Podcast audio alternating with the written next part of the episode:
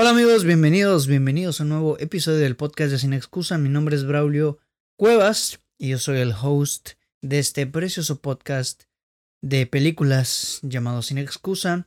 Eh, les doy la más cordial bienvenida a un nuevo episodio. Gracias por acompañarme en una nueva noche mágica. Si me estás viendo en YouTube, te estarás dando cuenta de que otra vez estoy grabando de noche. La verdad es que ya me gustó y creo que voy a empezar a agarrar este patrón. La calidad de la cámara no es eh, lo suficientemente buena aún por la luz y todo este rollo, pero me gusta mucho cómo se ve el ambiente y todo este rollo en la noche. Y además mm, me parece muchísimo más cómodo, ¿sabes? Es como grabas en la noche, no pasan los pinches vendedores de PPP toda la mañana, que ya saben que los vendedores ambulantes aquí eh, nunca faltan. Pero grabar en la noche tiene sus ventajas porque casi no hay ruido en las calles, casi no hay vendedores eh, salvo los panaderos, pero los panaderos pasan horitas antes de que yo comience a grabar, entonces no tenemos tampoco problema por ello, ¿no? Entonces, todo marcha bien en ese sentido, voy a ver si todo está acomodado como se debe, sí, ok.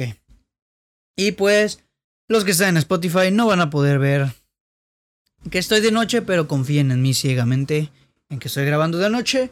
Y si quieren verlo, pues pásense a YouTube reproduzcan en YouTube los episodios me ayudaría muchísimo, la verdad, porque al algoritmo le encanta que reproduzcan los videos largos. Así que reproduzcan los videos largos, señoras y señores. Y bueno, como ya viste en el título del día de hoy, vamos a platicar de los stop motion. Ya tenía mucho tiempo con ganas de hacer un episodio sobre los stop motion. ¿Por qué no lo hacía? Porque había otros temas de los que yo consideraba que también era importante hablar en su momento, pero ya llegó el momento de hablar de los episodios de, o más bien, de el stop motion, ¿ok? Eh, ya saben, si escuchan el podcast, si lo han escuchado en algún momento, yo, o más bien van a saber que yo soy muy fan de esta técnica cinematográfica que es el stop motion, ¿no? Saben que yo soy muy fan de las animaciones stop motion. Mi película animada favorita es en stop motion y todo este rollo. Y entonces, por eso quiero platicar de él. Quiero eh, hablar un poco de, de, la técnica. No enseñar a hacer técnica porque yo no sé hacer stop motion. Pero sí hablar un poco de lo que conlleva, el que es bien difícil. Y evidentemente decirles mis películas favoritas. Entonces, lo que vamos a hacer en este episodio, ya saben que a mí, siempre que hablamos de un tema en específico, no sé, cine de terror, cine de tal, cine de tal, me gusta dar como un indicio, como una pequeña muestra o, vamos a decir, una pequeña clasecita, la verdad, de, pues vaya, del, del género, ¿no? De dónde viene, cuándo se origina, por qué se origina, este, cuál es la historia, un resumen un poquito, este, breve sobre lo que es el stop motion y todo este rollo, ¿no? Entonces vamos a darle caña, tío, a esto precisamente con esa pregunta. Entonces vamos a dividirlo así. Primero como el resumen breve y después les voy a dar mi top 10 de películas en stop motion. O sea, mis 10 favoritas. Eh, y aquí sí es un top. Si es la que más me gusta es la primera. La que menos me gusta es la décima. Pero resaltando que es un top 10. Es decir, todas me gustan. Ok. Vamos primero lo primero. ¿Qué es el stop motion? Yo quiero suponer que todos tenemos la idea de lo que es un stop motion, pero si no, no te preocupes, aquí, aquí estoy. El stop motion es una técnica de animación. Es la técnica de animación más antigua que existe en la historia del cine y en la historia de la animación. Es la técnica más antigua. ¿Por qué? Porque no tienen la necesidad de utilizar software de computadoras. Ahora lo usan, y eso ya lo platicamos más adelante. Pero tú perfectamente puedes hacer stop motion con cualquier cosita y tu, tu cámara o tu teléfono, ¿sabes? Entonces, por eso es la técnica más antigua, porque no se requiere tanto y en la antigüedad, o bueno, no en la antigüedad, sino en años atrás, no se, no se tenía la suficiente tecnología para hacer animación a computadora, entonces se hacía en stop motion. Entonces el stop motion consiste en crear movimiento a partir de fotografías que se van a unir de manera sucesiva, de manera pues, consecuente, ¿no? Para crear la ilusión de una animación, la ilusión de, de, de, que un objeto inanimado se está moviendo. Es muy importante esto de objeto inanimado. ¿A qué nos referimos con objeto inanimado? Pues prácticamente un objeto que no se mueve, ¿sabes? Un objeto que no, eh, por su naturaleza, por naturaleza no se mueve. Como por ejemplo podrían ser estos audífonos que si yo los tengo así, no se mueven, a menos que yo los esté moviendo así. Digo, si me estás viendo en, si me están escuchando en Spotify, no van a ver lo que hice, pero agarré unos audífonos y los moví. Entonces, eh, una bolita de plastilina naturalmente no se mueve a menos que tú la manipules. A eso nos referimos con objetos inanimados. Entonces, en eso consiste el stop motion, en animar, o más bien hacer la ilusión de que estamos animando objetos que naturalmente no se mueven. como Moviendo, moldeando, moldeas, tomas fotito, moldeas, tomas fotito. Es por eso se le llama también animación fotograma, fotograma, porque eh, así se hace, un fotograma, fotograma. Tomas foto, acomodas tu monito, tomas la otra foto, acomodas tu monito otra vez. Y así, cuando tú juntas estas imágenes, tuk, tuk, tuk, tuk, tuk, vas a ver cómo el, eh, tu monito o, lo que sea que estés moviendo, o lo que sea que le estés tomando fotos, va a parecer que se está moviendo, ¿no? Y pues en eso consiste el stop motion, ¿no? ¿De dónde Bien el stop motion. ¿Dónde nos remitimos cuando hablamos de los inicios? Bueno, para hablar de inicios de stop motion, tenemos que transportarnos a la época de 1896, cuando el cineasta George Méliès es un cineasta muy gran, evidente, muy viejito, ya no existe ni siquiera en la faz de la Tierra. Es el que hizo grandes películas como Viaje eh, a la Luna y todo este rollo. Entonces George Méliès acuñó el término del stop motion después de grabar una película y que en esa filmación haya ocurrido un accidente en el que se detuvo el obturador de la cámara eh, al registrar tanto movimiento en una plaza de París, creo que era. Em, entonces la cámara detecta mucho movimiento de la, gente, de los carruajes, de todo. Y el obturador se, vamos a decir, se satura, ¿no? Y se detiene. Entonces, de esta manera, George Méliès, al ver su metraje, descubrió que estas imágenes serán, se sustituían por otras, eh, creando la ilusión de que la gente y los carruajes se transformaban, ¿no? Por decirlo de alguna manera, se transformaban por otros de manera mágica, ¿no? Entonces, eh, él al ver este efecto, esta ilusión, dijo, ah, mira, esto vamos a decirle stop motion o action motion, ¿no? Stop action o action motion, más bien. Stop action y action. No, ya me, ya me revolví. Stop action y stop motion. Así, así, así, así es. Entonces George Méliès dijo, bueno, esto se llama así porque es acción detenida. Es una acción que se ve muy detenida, muy pausada, ¿no? Stop motion o stop action. Y así es como surge el término en general de lo que es el stop motion. Como podemos ver, es muy un poquito diferente a lo que conocemos como la animación stop motion, pero de ahí parte, ¿no? De ahí viene el término. Entonces de ahí empieza a surgir eh, esta tendencia de animar con stop motion. El stop motion se ha usado desde muchísimos años atrás. Les digo que es la más, la técnica más antigua de animación que existe en la historia del cine. Entonces se ha utilizado de hace muchísimos, muchísimos años. Y se ha utilizado tanto para hacer cortometrajes animados, eh, para hacer películas animadas e incluso para hacer em, efectos especiales eh, para películas live action. Es decir, por ejemplo, en películas, eh, los ejemplos más claros que podemos utilizar son los de películas como las primeritas de King Kong y de Godzilla, porque los monstruos, monstruos, los monstruos eran marionetas, eran marionetas inanimadas que los directores, los animadores se dedicaban a mover de, utilizando la técnica del stop motion para dar la impresión de que se están moviendo. Entonces había un proceso de edición bien interesante en el que el stop motion y, el live action se combinaban, ¿no? Que vemos eso en películas, algunas películas que hay en, eh, en la actualidad, ¿no? Entonces eran, estas marionetas eran manipuladas así y el pionero de estos efectos especiales era un señor llamado William O'Brien. Este señor hizo muchísimos aportes para el mundo del stop motion, sobre todo por técnicas, cómo manipular las marionetas, cómo corporizar las marionetas para que no pesaran tanto, más bien para que tengan el peso adecuado y que se puedan mover de manera idónea para seguir grabando las, las animaciones, ¿no?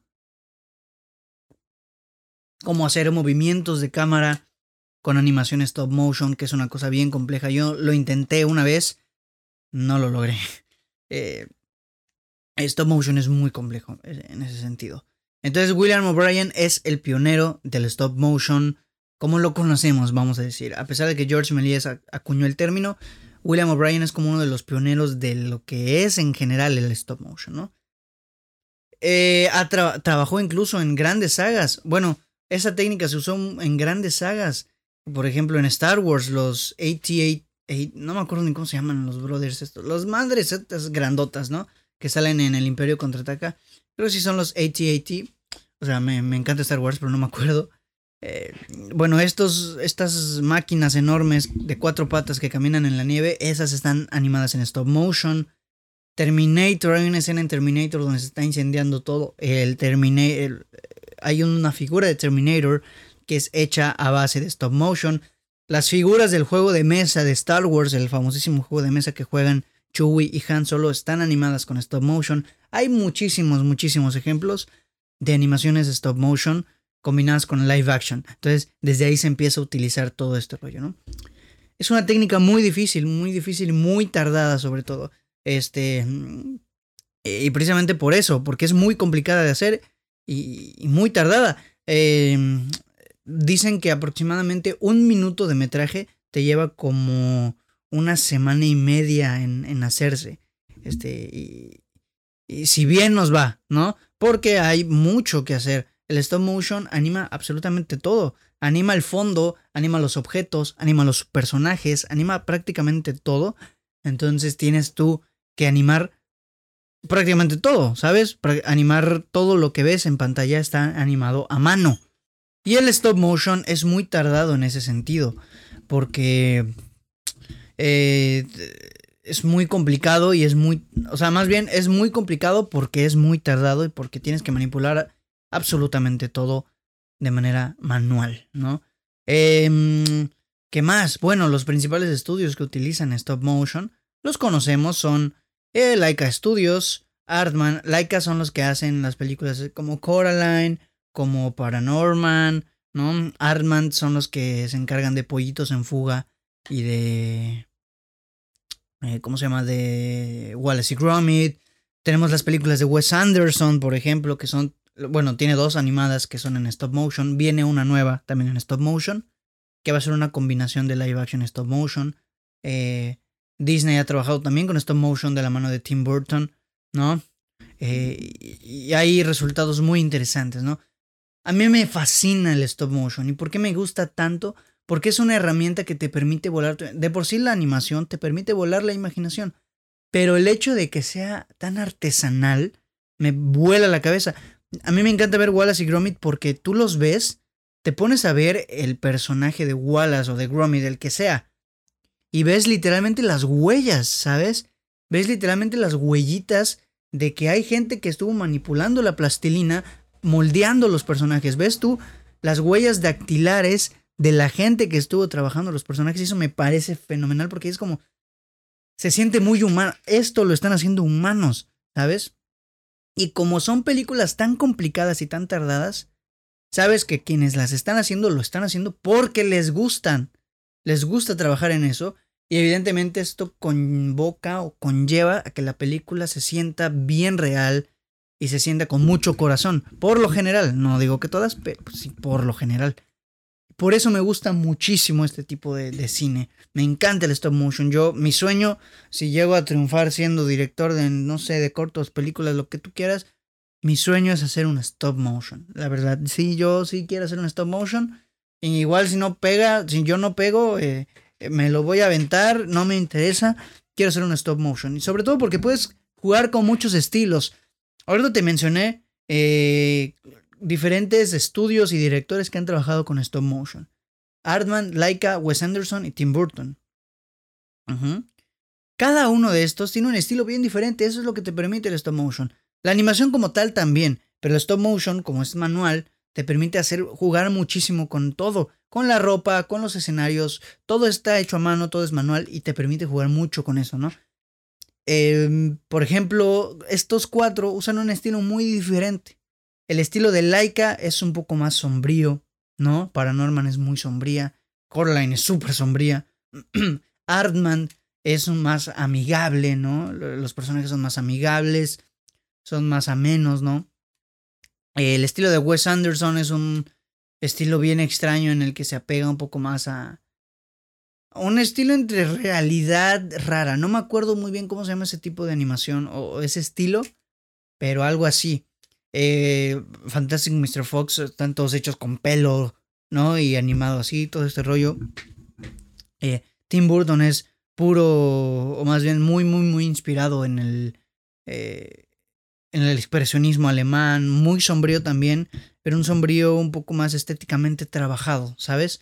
Y, y, es bien interesante cómo cada película de stop motion puede resultar tan diferente, porque como es hecho a mano, eh, eso te da la pauta para permitirte jugar con los elementos del stop motion y con los elementos de tus diseños de personajes, de escenarios, de todo, prácticamente todo. Y es muy bonito, la verdad es que es muy bonita la animación stop motion. A mí me fascina, me encanta, de verdad. Es mi estilo de animación favorito y, y, me encanta mucho. La verdad es que sí me gusta muchísimo. Pero ahora, a lo que nos truje Chencha, les quiero compartir mi top 10, top 10 de películas animadas en stop motion. Mi top 10 de las mejores películas animadas en stop motion, según quién? Según yo. Este es mi top 10. Recuerda que este es mi top 10. Es decir, es mi top. Es decir, yo lo, yo lo escogí. Son las películas que a mí me gustan. Si a ti no te gustan, lo respeto completamente, pero es mi top. ¿Ok? Y bueno, vamos a darnos. Vamos a darle que esto es mole de olla. Mi top 10. Vamos a empezar. Empezamos con el número 10. Del, ¿Del 1 o del 1 al 10? Vámonos del último al primero. Va, va, va, va. Pero antes, mencionar dos menciones especiales, valga la redundancia. Dos menciones especiales que no están en el top, pero que me parece eh, atinado mencionar. La primera. La primera, y a lo mejor muchos brincan encima de mí, yo voy a poner como mención especial a Coraline. Coraline, esta película de art de, de Laika, perdón. Y van a decir, Braulio, ¿cómo que no está en el top 10 Coraline? Si es súper buena. Ok. A mí, de hecho, hace no más de un año, Coraline no me gustaba tanto como a la gente le encanta y le fascina. De hecho, sigue sin gustarme tanto como a la gente. Pero hace no mucho la empecé a ver otra vez. Y dije, oye, mira, la verdad es que el, Coraline tiene muchas cosas que en su momento yo no supe apreciar. Y, es bastante buena película, ¿sabes? O sea, es buena película. A mí no me gusta tanto como a las demás personas. Pero es buena película, ¿sabes? Entonces por eso le doy una mención especial aquí. Porque la verdad es que es muy buena. La premisa es muy buena. Eh, los escenarios, todo esto es, es bastante bien. Es muy bueno. Y la idea es muy prometedora. La verdad es que sí es bastante prometedora. Y cumplió, al parecer cumplió. Conmigo no, pero pues eso ya, ya es algo completamente eh, diferente e incontrolable, ¿no? Pero bueno, la siguiente mención especial, ya para pasar al top, es eh, James y el durazno gigante. Esta película me fascina porque eh, combina precisamente el stop motion con la con el live action, ¿sabes? Combina el stop motion con el live action en el sentido de que hay escenas en live action, hay escenas en stop motion. Y la adaptación de los personajes live action al stop motion me parece fenomenal. Me encanta la animación, me encanta el aspecto de los personajes. Me gusta muchísimo, la verdad, esta película. Sobre todo por el hecho de que combina a la perfección la animación live action con la animación, o más bien con la versión... Eh, combina, perdón, la animación stop motion con la versión live action. Y por eso me gusta mucho y por eso se ganó una mención especial. Y ahora vámonos tendidos con el top 10. Vámonos con el top 10. Número 10 tenemos a Paranorman, una película dirigida por Sam Fell y Chris Butler. Una película producida por Laika, Laika Studios, que me parece una gran película. Todas me parecen unas grandes películas. me parece una gran película. Me parece que es una idea sencilla, no arriesga demasiado, pero consigue mucho. Consigue en el sentido de que es una película que pueden ver cualquier persona y la puede disfrutar mucho. Son películas, o más bien es una película que no te va a aburrir, o sea, cumple a la perfección. No es una premisa precisamente nueva, no es tan arriesgada como ya mencioné, pero cumple muy bien y eso a mí me gusta mucho. Me encantan los personajes, me, creo que todos sus personajes son buenísimos, la química que construyen entre ellos es buenísima también. No, me fascina Paranorman. Eh, creo que fue un gran... Atinaron muy, muy, muy bien a la animación, a los diseños de los personajes, porque como es una película que nos habla de zombies y de todo este rollo, pues evidentemente los diseños de los personajes tenían que hacer alusión a algo tenebroso, ¿no? Y yo creo que lo consiguieron muy bien. Me vi un documental de cómo se hizo y sinceramente me enamoré mucho más de la técnica del stop motion y de la película. Entonces en el número 10 tenemos a Paranormal. En el número 9 tenemos a Chicken Run. Me encanta Chicken Run, me fascina. Todas aquí me fascinan, esto tengo que dejarlo bien claro, todas me fascinan. Chicken Run, Pollitos en Fuga, eh, dirigida por Nick Park y Peter Lord, es una película rara. Es una película que yo no le pondría a mis hijos porque tiene unas cosas ahí bien extrañas. Hay unos planos de, de, cómo va a casar. Es, es, extrañísima la película. Es una.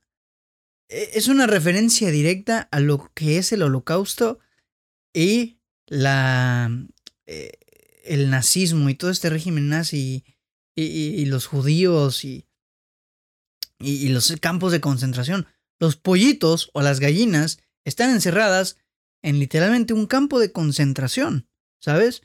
Y me parece muy chistoso también que hicieron una especie de sátira, vamos a decirlo, del heroísmo americano, porque llega un personaje que evidentemente por su apariencia y por su manera de hablar es un estereotipo de un americano y que llega por azares del destino y dice, ¿sabes qué? Eh, llegué aquí, pero todo el mundo dice, oye, él nos va a salvar, él es el héroe, ¿no? Pero ¿qué crees, mano? En realidad no es el héroe. Y le acuñen, le, le, le adjudican el, el valor de, del héroe y el güey no le queda más que otra que aparentar ser el héroe. Entonces como una especie de sátira bien interesante eh, sobre lo que pasa con lo que pasó con el holocausto y todo este rollo, adaptado a unos pollitos que se quieren escapar de la granja en donde las van a matar.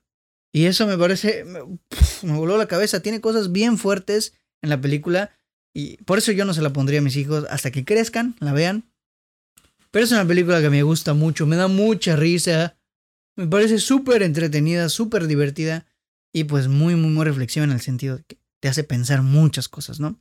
Entonces ese es el número 9 de este top. Vámonos con el número 8, vámonos con una película de Tim Burton, El cadáver de la novia. No tengo tanto que decir de esa película, es fascinante.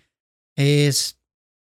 El aspecto visual me parece exquisito. El aspecto visual de las películas stop motion de Tim Burton me parece de los más limpios, de los más cuidados, de los más trabajados que hay. Y en el cadáver de la novia se nota muchísimo. La premisa es extraordinaria, o sea, es extraordinaria, ¿sabes? Eh, es amor, desamor todo el rato.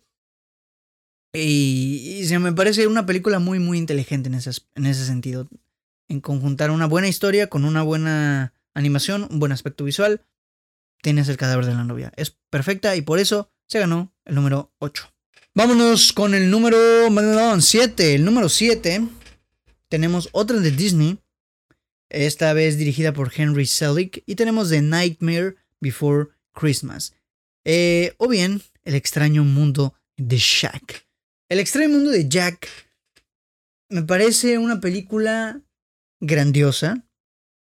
Y yo creo que el logro más grande es cimentar un universo que trascendió, híjole mano, a niveles estratosféricos.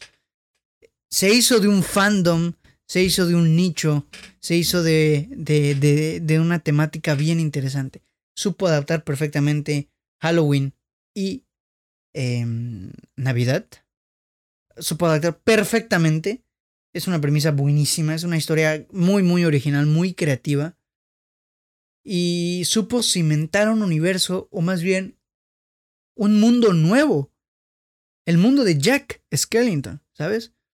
Todo el mundo, o más bien mucha gente, ama el universo de Jack Skellington. El mundo del universo, el extraño mundo de Jack. Todo el mundo lo ama. Aman a Jack, aman a los niños, aman a Santa. No, no, no, me parece que la construcción que hay detrás del extraño mundo de Jack merece unos buenos aplausos. Eh, es una gran, gran película y, de las mejores animadas que hay, ¿no? Porque, a mi parecer, claro. Porque una buena animación, una buena historia, unos buenos personajes y el valor, el logro de crear y cimentar un universo, yo creo que no cualquiera lo puede conseguir, mucho menos con una película animada, de verdad. Y pues, y además es de esas películas en las que piensas tú que no podría haber sido de otra manera más que stop motion. No pudo haber sido, no hubiera pegado igual si la hacían a computadora. Jamás, porque eso es lo que hace el stop motion, se apropia de las historias y las hace suyas y es como, esta película no podría ser otra si no fuera con el stop motion. O más bien, si la hubieran hecho con otra técnica, sería algo completamente distinto, no hubiera sido igual. Y a esta película se siente mucho así. Entonces, por eso está en el puesto número 7. Puesto número 6. Es una película bien triste que se llama Mary and Max, dirigida por Adam Elliott.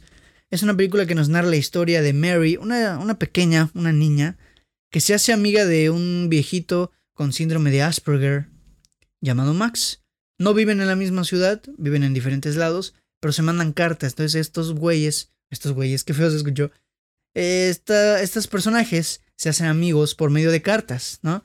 Entonces le manda carta, ella le responde la carta, él le manda unos regalitos, ella dice, oh, recibí tus regalitos, muchas gracias. Eh, y así, hasta que crece Mary, crece, se casa y todo, pero sigue teniendo contacto con él. Entonces en un momento, pues obviamente, obviamente deja de tener contacto con él, se preocupa y va a conocer a Max. ¿Qué pasa después? No te lo cuento. Es una película bien sentimental, bien bonita. Sobre todo yo aplaudo de esta película que es de bajo presupuesto y los directores supieron cómo hacer que no se notara. Supieron adaptarse al presupuesto y ser creativos con base en él. Porque es como, dude, tienes bajo presupuesto, tú hiciste la historia y la adaptaste tu guion de manera que puedas aprovechar al 100% todo tu presupuesto.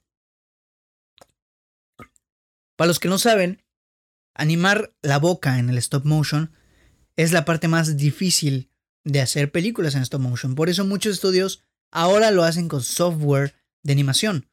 Pero hacerlo de manera artesanal cuando no tienes el dinero para un software de animación es una cosa, es un dolor de cabeza.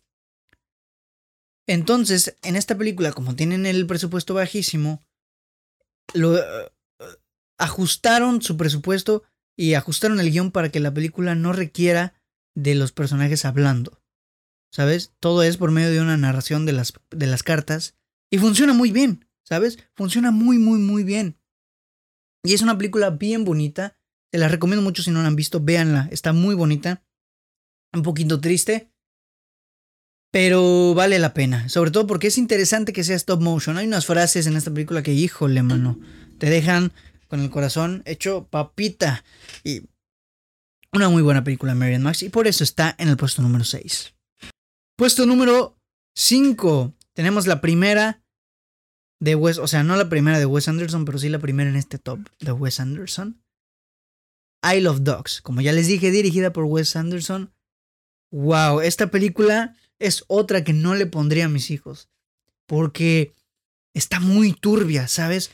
Habla de cosas bien extrañas, habla del totalitarismo, habla de, de las dictaduras, habla de lo difícil que es despedirse de un ser querido, en este caso una mascota, te va a hacer llorar, eh, habla de la pérdida, habla de, de la tristeza, no, no, no, habla de unas cosas que tú no te puedes imaginar. Trata de, de un presidente japonés, un emperador prácticamente japonés, que, mm, o más bien de una ciudad japonesa en la que se suelta una, una epidemia, vamos a decir, de un, una influenza, vamos a decir, una influenza provocada por los perros. Se llama la gripe canina. Entonces el presidente de esta ciudad o, el, eh, el, emperador de esta ciudad dice, pues, lo que vamos a hacer es mandar a los perros a una isla. Los vamos a aislar. No les vamos a dar comida en una isla, un basurero. Literalmente, un basurero. Entonces se arma esta disputa, la gente dice, no, no, que este güey está mal, no, que este güey está bien. Y la película en sí trata de un niño al que mandan a su perro a a esta isla, entonces el niño va a la isla a intentar recuperar a su perrito. Entonces toda la película trata de que este niño va a recuperar a su perro, acompañado de otros perros que están en la isla. Y, es una dinámica bien interesante entre los perros y el humano, entre los perros y los otros perros.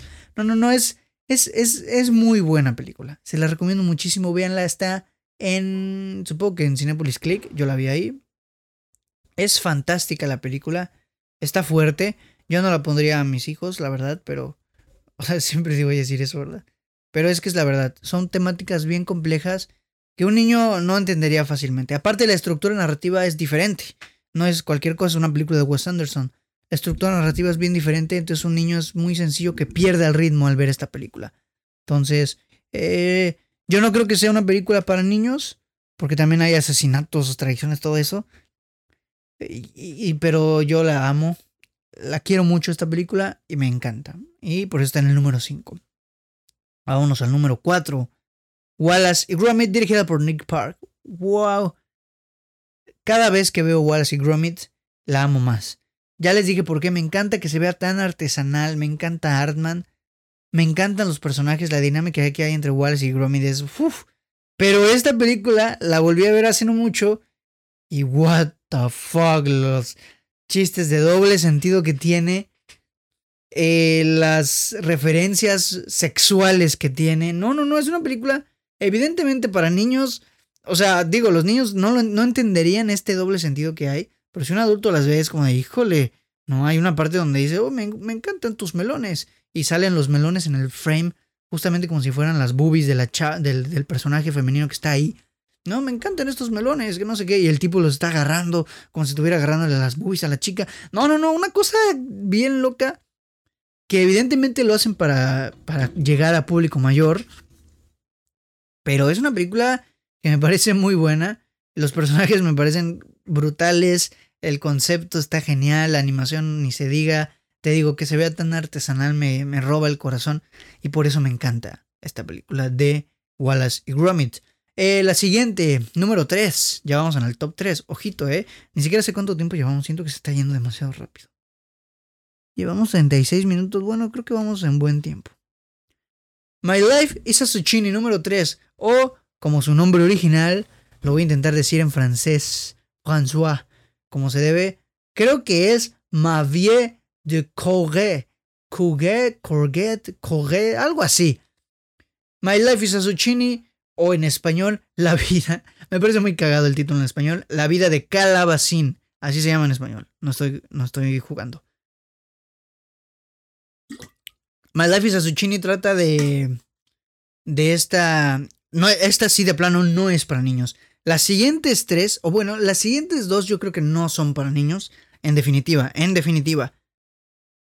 Esta película nos habla la historia de un niño que se queda huérfano luego de que su madre, eh, con problemas mentales, drogadicta, borracha, ¿no? Eh, muere. Su madre muere y el niño se queda huérfano. Y lo llevan a un orfanato en el que va a tener que lidiar con la vida de un niño huérfano. Va a tener que acostumbrarse a no tener madre, va a tener que acostumbrarse a convivir con otros niños, va a tener que acostumbrarse a estar solo. Hasta que llega una chica, una niña, él se enamora de ella, entonces ella es su única amiga y, su amor, ¿no? Entonces, la película trata precisamente de cómo él y ella están, de la química que surge entre ellos, del duelo de este chico al perder a su madre, de lo que le cuesta adaptarse.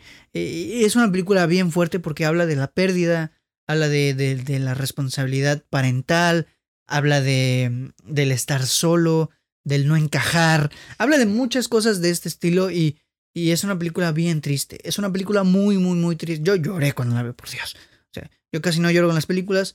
eh, Y lloré con esta película de Mares porque está muy triste. Sí te hace, sí es como de, güey, pobrecito. Le está yendo muy mal. Está muy triste, ¿sabes? Y hay cosas así bien extrañas. Hay situaciones con los papás de los otros niños que dicen, madres, güey. Esto no es para un niño. No lo puede ver un niño. Y me encanta la película. Es muy sentimental, muy emocional y pega mucho. Es muy, muy pegadora. Se la recomiendo mucho. Creo, creo que está en Amazon Prime.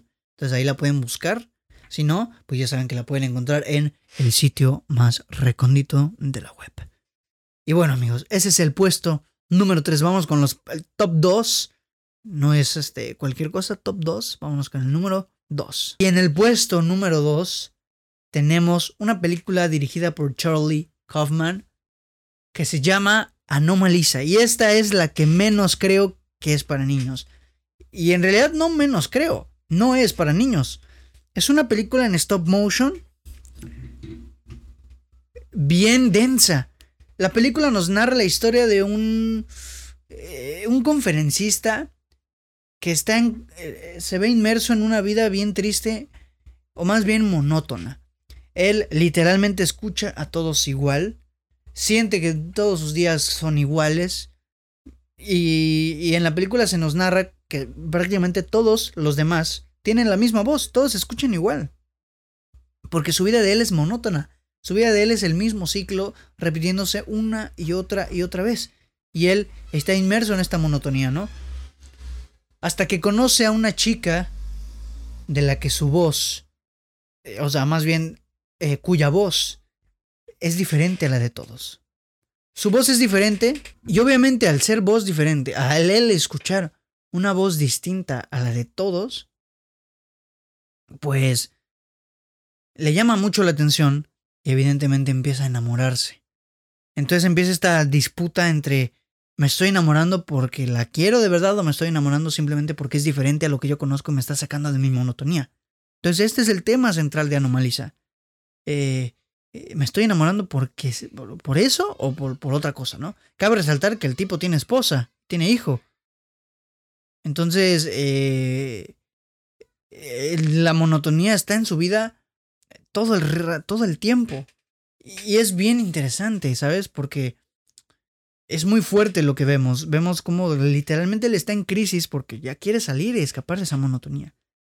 Eh, les digo que la película está muy subida de tono. Hay insultos, hay, sexo, hay una escena de sexo.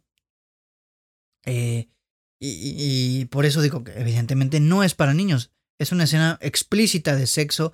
Al tipo se le ve el pene, eh, se le ve desnudo. Es una película explícita y muy adulta. Son temas muy adultos. Ni siquiera un adulto o ni siquiera cualquier adulto puede ser capaz de comprender el conflicto que hay. No presumo que yo lo haya comprendido, pero yo quiero creer que desde mi perspectiva sí, ¿no? Y es una película muy fuerte y muy triste en ese sentido, pero muy buena, muy, muy, muy buena, la verdad. Y por último, por último, la mejor de todas, el top 1, la primera de la lista. Y si han escuchado el podcast en anteriores ocasiones, creo que ya van a saber cuál es. Fantastic Mr. Fox de Wes Anderson. Fantastic Mr. Fox, la primera película animada de Wes Anderson, es una maravilla. A mi parecer es la mejor película animada, es mi película animada favorita, no solo del stop motion, sino en general. Me encanta. Esta película me encanta porque sabe perfectamente cómo llegarle a todos los públicos, a los niños, a los adultos. Porque habla de cosas bien extrañas, pero bien amigables. Trata sobre el señor zorro, este güey eh, que está cansado de ser quien es y que está haciendo lo, lo, lo, imposible por aparentar ser quien no es, y entre eso eh, roba comida a unas granjas y los granjeros lo descubren y se dedican a intentar cazarlo cavando sus madrigueras, pone en riesgo a toda la comunidad y se arma un, relajo, ¿no? Entonces, la película trata mucho sobre temas de de, aceptar tal, aceptarte tal cual eres, de enmendar tus errores, de, de, de, valorar a tu familia, de valorar lo que tienes, ¿no? Porque habla mucho de, de, de, este, de una familia quebrantada, ¿no? Que poco a poco se está quebrantando por culpa de él, del señor zorro. No, no, no, es una película, a mi parecer, perfecta. Artísticamente, todo. La paleta de colores, la animación, los personajes, eh, el casting, la historia, los paisajes, todo me parece extraordinario en esta película. La historia sabe jugar muy bien con los públicos, sabe llegarle a todos. Eh, habla de cosas bien densas. Eh, hay un análisis bien psicoanalítico del ello, el yo y el super yo, ¿no? Que, que es muy explícito en cierta escena que si ya la viste es la escena del lobo. Si no la has visto eh, y la vas a ver, pues ponte la escena del lobo y, y ahí va a estar. Y es bien, bien interesante esta película, bien bonita. La música es bien, bien, bien bonita también. Y es una película que puede llamar mucho la atención por muchas cosas. Por sus personajes, por su aspecto visual, por, eh, mm, por su música, por su historia, por muchas cosas. La verdad es que es bien, bien bonita la película. Y por eso está en mi número uno. Me encanta. Mi película animada favorita, yo no creo que ninguna le va a quitar el puesto. A menos que en estos tiempos se estrene alguna nueva y, me roba el puesto, que no creo, pero todo puede pasar. Pero esta es mi película animada favorita y con justa razón le gana a todas. Todas en este top me encantan, todas, pero esta es mi favorita y le tengo un espacio en mi corazón específicamente a ella. Me encanta, me fascina y la quiero mucho. Te quiero mucho, Fantastic Mr. Fox, y te quiero mucho, Wes Anderson, que yo sé que ves el podcast. Un saludo. Y pues nada, amigos, este es mi top 10, con dos menciones especiales de mis películas animadas del stop motion. Este fue el episodio del stop motion. Espero que les haya gustado mucho. Espero que lo hayan disfrutado. Muchas gracias por escucharlo hasta el final si te quedaste. Em, no tengo nada más que decir, más que muchas gracias. Te agradezco muchísimo. No te olvides de seguir las redes del podcast de Sin Excusa, o más bien de Sin Excusa, en Facebook, Instagram, Twitter, en TikTok también damos por ahí. No te olvides de suscribirte al canal de YouTube. Suscríbete, dale like, activa la campanita para, para que te lleguen los, siguientes episodios del podcast. Em, sigue el podcast en sus diferentes plataformas. Estamos en Spotify, Apple Podcast, Google Podcast, Anchor, Amazon Music, y etcétera, ¿no? Y pues nada. Dicho todo esto, te agradezco nuevamente por escuchar el episodio de esta semana completo. Espero que lo hayas escuchado completo. Si no, muy mal. Pero bueno, amigos, sin nada más que agregar, les agradezco por tercera vez. Este. Mm, mi nombre es Braulio Cuevas y nos escuchamos, nos vemos o lo que tú quieras la siguiente semana con un nuevo episodio del podcast de Sin Excusa. Bye.